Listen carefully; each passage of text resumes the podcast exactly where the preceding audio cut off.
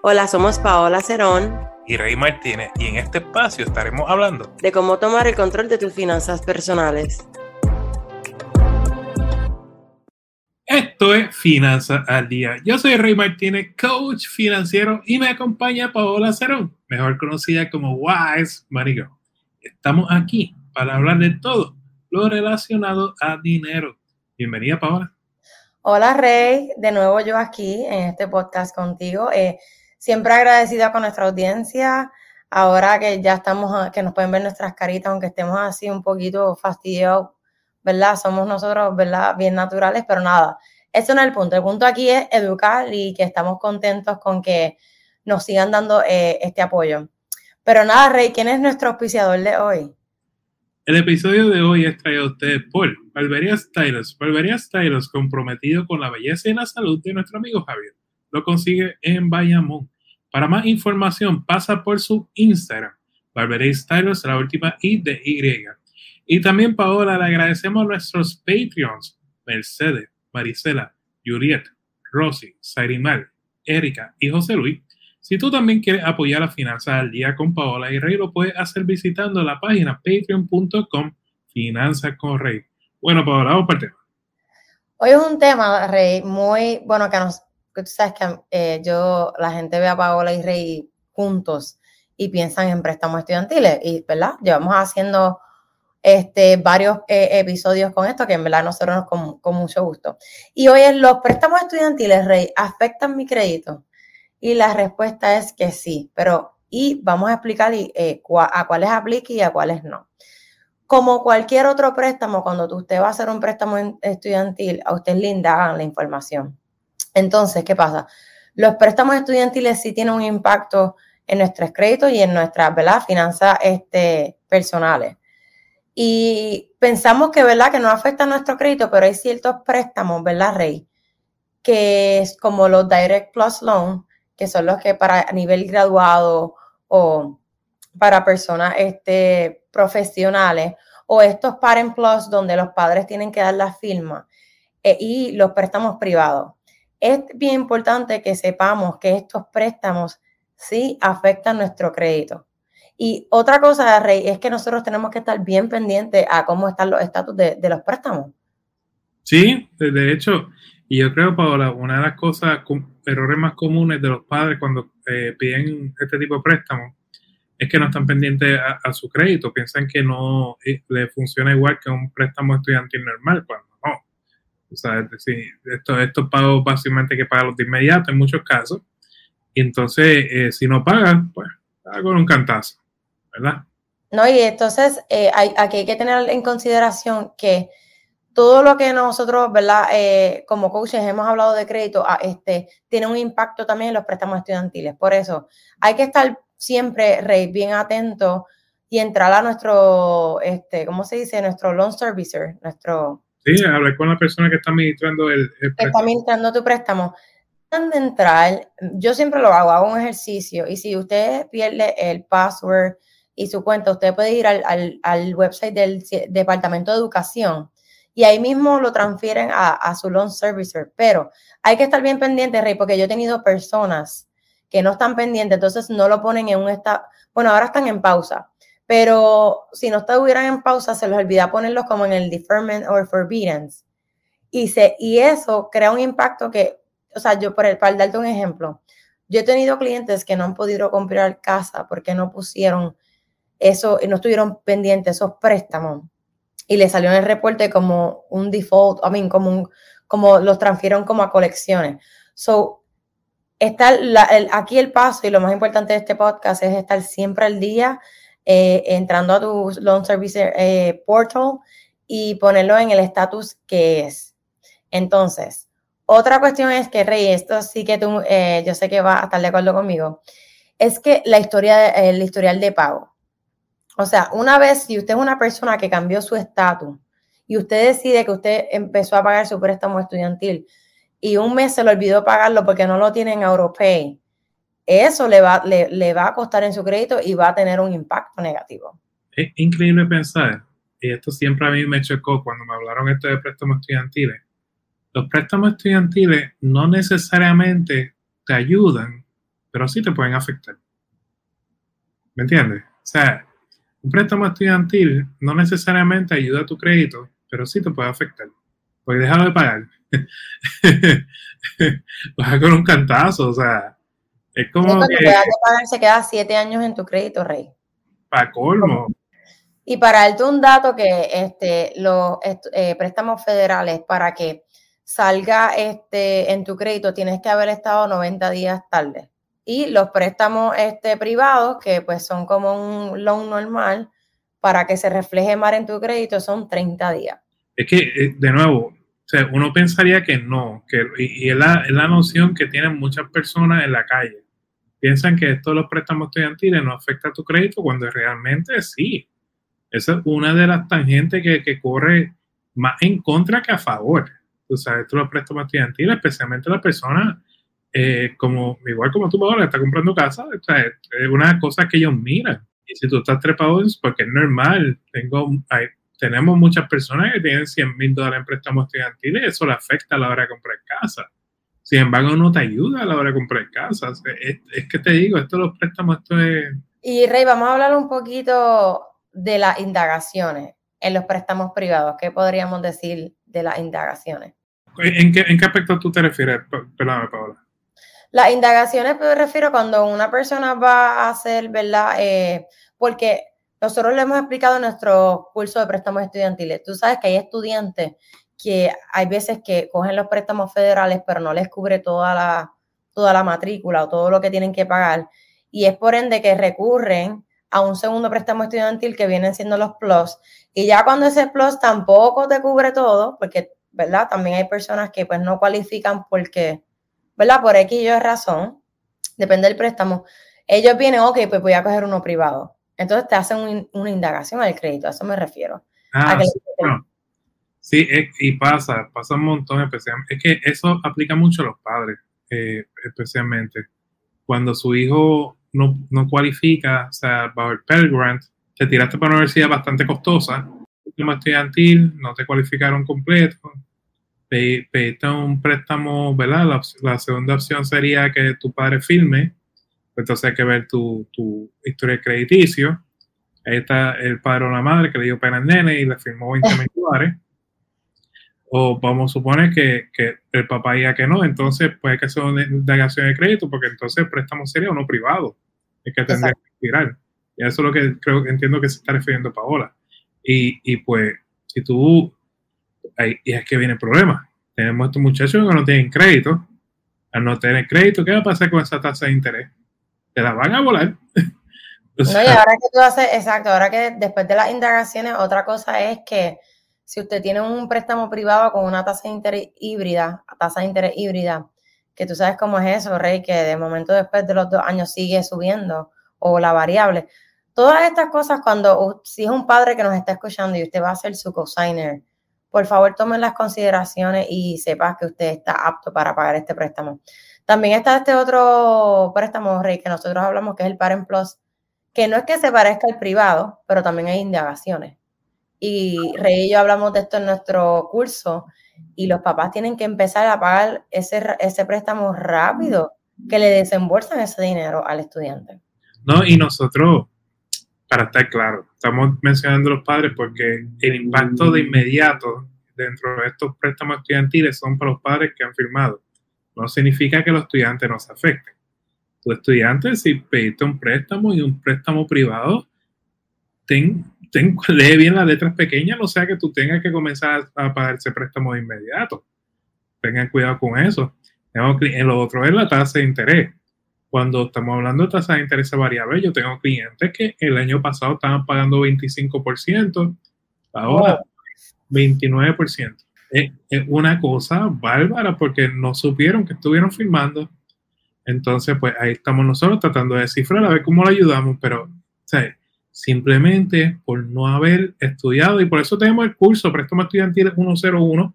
Pueden pasar por mi página y por la página de Paola también, financiacorrey.com.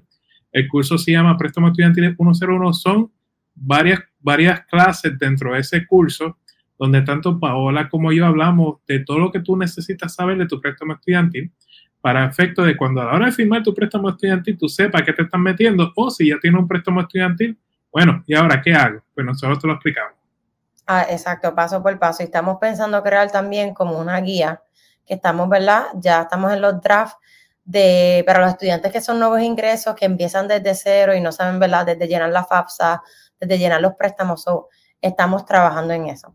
Bueno, Rey, pero para cerrar, si usted no puede pagar sus préstamos estudiantiles, hay unas opciones. Póngalo en deferment, sabes que pues tienes algunos efectos en forbearance o acatarse al plan IDR, que yo veo que eh, con este gobierno están haciendo varios cambios que ¿verdad? les benefician y estar bien pendiente o monitorear su préstamo estudiantil, sus préstamos estudiantiles mensualmente, entrar a ese portal y verificar el estatus para que esto no tenga un impacto negativo en su eh, reporte de crédito.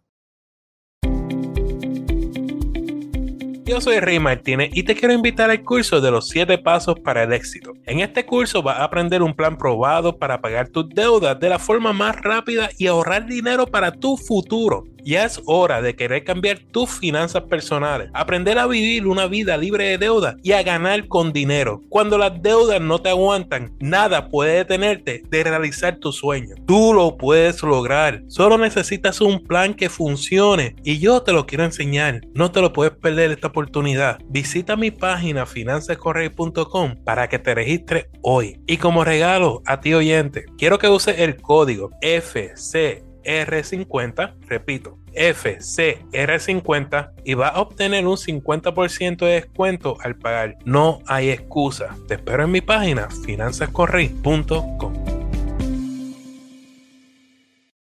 Cada podcast estaremos contestando al menos tres preguntas que nos llegan tanto por el podcast o por las redes sociales. Y aclaramos que toda información es para uso educativo. Siempre consulten con un asesor financiero o con una entidad bancaria antes de tomar cualquier decisión financiera. Bueno, Rey, nuestra primera pregunta es de Mildred y dice así, no tengo deudas, me da miedo usar una tarjeta de crédito por caer en la tentación para viajar. Me gusta eso. Como, como gasto eh, de hotel, alquiler, autos y demás. ¿Qué me recomienda? Rey, yo la puedo tomar porque esto a mí me pasó.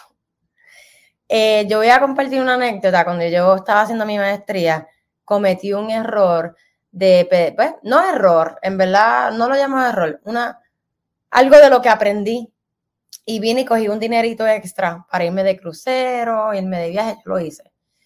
Y de verdad, lo, ese dinero extra que de verdad no lo necesitaba solamente por viajar, de verdad tuvo como que un impacto en, en que ahora mis préstamos estudiantiles estén tan altos. Porque no era que cogí un semestre, era rey cada semestre. Son mi nosotros tenemos, la primera recomendación que te voy a dar es que escuches nuestro podcast de viaje. Nosotros tenemos tips para viaje, que lo puedes escuchar en nuestro podcast. Y lo segundo es siempre buscar el, eh, unos season donde los vuelos eh, salgan más baratos. No te digo estadía porque la estadía, pues, bueno, aunque también. Y también tratar de buscar de estos package rate que son como que all inclusive.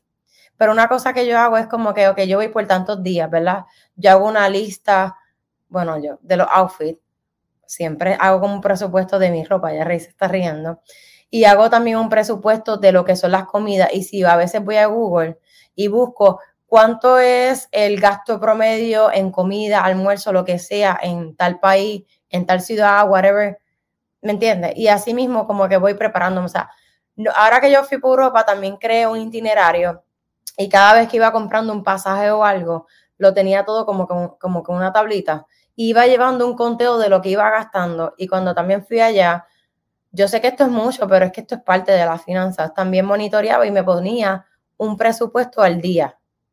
Como que en comida no me voy a pasar tanto. Pero ahora te dejo hablar, Rey. No, eso mismo. O sea, uno cuando viaja tiene que, idealmente, es poder planificar con tiempo qué, va a hacer, cuánto va a gastar, qué necesita. Eh, es que poder decirte, limitarte a no usar una tarjeta de crédito para viaje, pues es que hay personas que, yo, yo admito, ¿verdad? Hay personas que saben usar su tarjeta de crédito. Yo no, o sea, es lo que siempre hemos dicho, porque yo, yo fui una de esas personas que caí en el vicio de las tarjetas de crédito. Y el problema de las tarjetas de crédito no, no es que son malas, es que el interés es tan alto que se te sigue acumulando y después una montaña y ahí es que llegamos a la desesperación porque los intereses te están comiendo. Y, te, y, pasa, y, yo no sé si ustedes ven, cuando ustedes van al estado de cuenta de su tarjeta, hay una tablita que les dice cuánto te tardas en pagar si pagas el mínimo. Y hay veces que te dice 30 años y tú te quedas a rayo. Entonces, toda la vida. Y hay veces que, digo, esto no tiene que ver tanto con lo que estamos hablando, pero digo, hay veces que yo siento que los bancos esta, o whatever aprueban demasiado a una persona que de verdad a lo mejor no tiene ese income para manejar eso. Por eso es importante manejar las finanzas desde lo más pequeño para recibir cosas grandes. Y, te lo digo yo que ahora di un big step de, de, no, de vivir en un apartamento y tener mi propia casa y el jalón es fuerte, pero, you know, es cuestión de si vas a usar la tarjeta de crédito y tienes un plan después de ese viaje, estamos, estamos bien. Bueno, Rey, nuestra segunda pregunta es, Luis, lo sigo y la gente me dice maceta. O sea, los le dicen maceta porque no siguen. No me eh, gano poco y las personas a mi alrededor quieren que me saque un auto nuevo. Y yo ando con un Corolla del 98 que funciona muy bien. Incluso mi papá dice que daba asco y vergüenza. Prefiero vivir así que vivir cheque a cheque.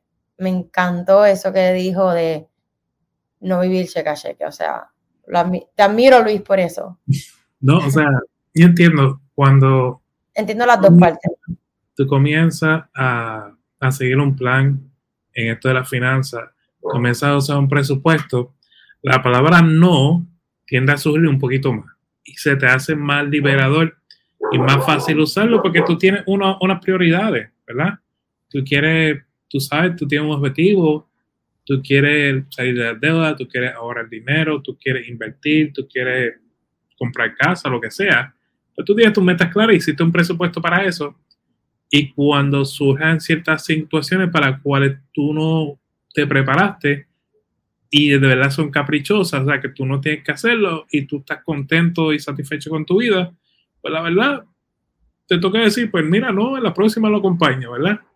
Y pues la gente, a ver ese cambio en tu vida, comienza a visualizarte de otra manera. Y, y maceta, para los amigos de la TAM en Puerto Rico, le decimos maceta a las personas que no les gusta gastar dinero, ¿verdad? Que son aguantadas, que parece que tienen, un, tienen una serpiente en su, en su bolsillo, que no les gusta sacar dinero. Oh. ese, ese, yo, entiendo, te entiendo, yo creo que, que, tanto Paola y como yo te entendemos, Luis, te apoyamos eh, en una decisión, pero tampoco, señores, tampoco, que esto es algo que yo siempre digo, hay veces yo me siento con las personas, les, enseño a ser bien decidido a salir de sus deudas, como que vamos a ir, vamos a ir, y, y, luego sube ese fondo de emergencia, pero ya, que hay que bajarle, hay que vivir, hay que disfrutar la vida, es una temporada, es una temporada.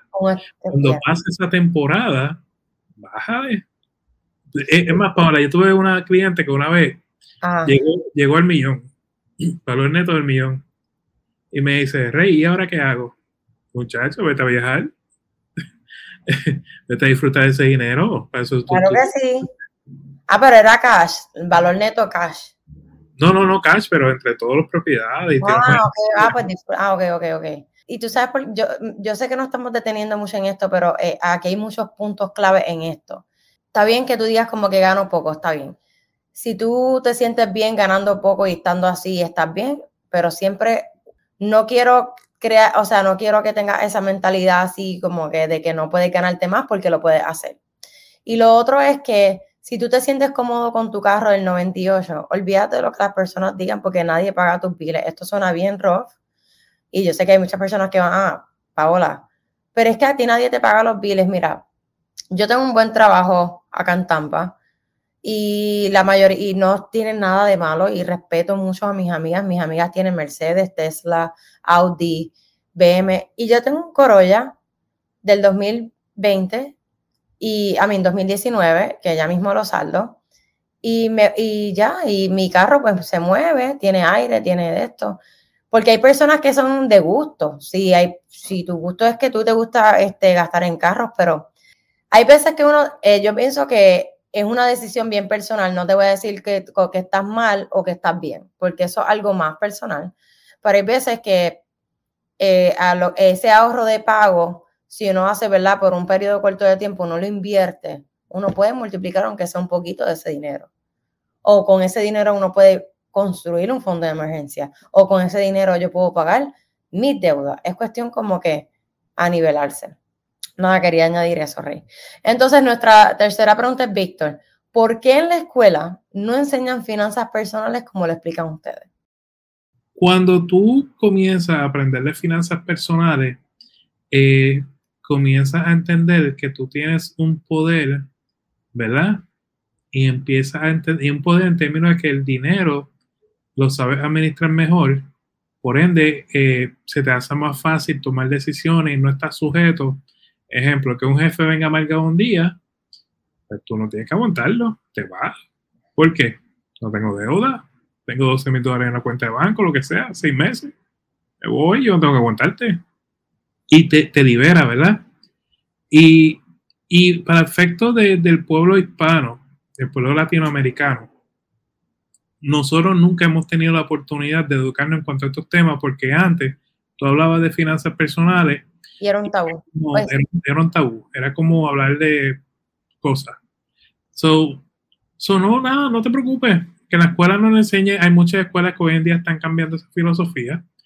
Eh, tú simplemente sé parte del cambio y procura llevar el mensaje hacia adelante, que es lo que nosotros queremos, ¿verdad? Al fin y al cabo. Sí, Rey dijo un, un, punto muy importante y una de las, ¿verdad? De nuestras misiones y que tenemos un, grupo de colegas muy buenos, es que la educación financiera en los latinos está muy, muy baja y, queremos cambiar eso. Queremos que los latinos estén más educados y que sepan manejar las, las finanzas con más confianza. Y sí, es lamentable que las escuelas pues no lo enseñen, deberían porque es la base ¿me entiende? Y podría ayudar a tanto uno como en la vida estudiantil y de esa vida estudiantil o, eso, o esa vida de niño y tener un impacto mejor en lo que es la mentalidad financiera.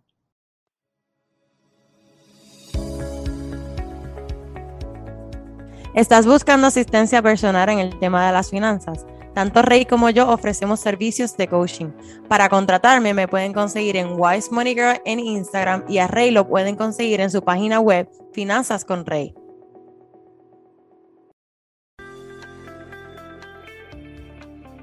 Ve definitivamente en dirección de tus sueños.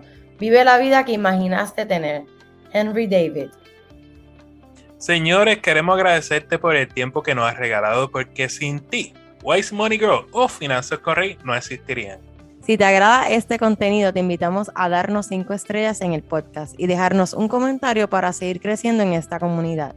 A Paola la consigues bajo Wise Money Girl en Instagram y Facebook y Finanzas Correy en las diferentes plataformas sociales, también en la página finanzascorrey.com.